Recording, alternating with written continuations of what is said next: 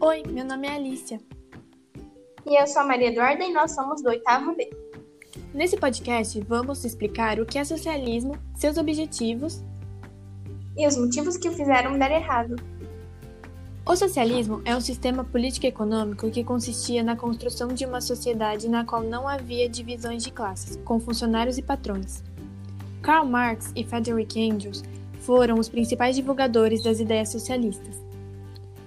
A ideia socialista era de que a propriedade privada causava desigualdades sociais, então o povo representado pelo Estado deveria ser o dono dos meios de produção, promovendo igualdade social, trabalhadores no poder.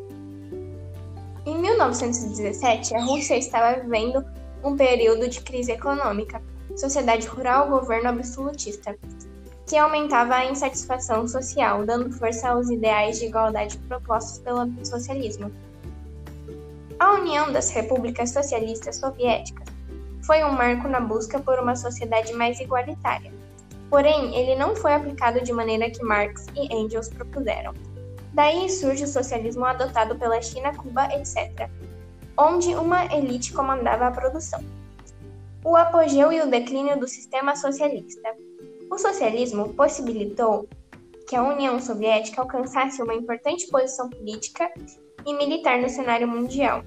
Em 1970, o socialismo começou a apresentar sinais de decadência econômica, política e social. Como, por exemplo, não conseguiu concorrer com o elevado nível tecnológico desenvolvido pelos países capitalistas. A agricultura começou a apresentar baixos índices de produtividade e passar a importar alimentos do exterior. O parque industrial sucateado era incapaz de suprir as necessidades de bens de consumo da população. Além disso, outros países socialistas eram reprimidos logo nas primeiras manifestações de insatisfação. Esses grupos passaram a se organizar e demonstrar mais força até o ponto em que o Estado perdeu o controle.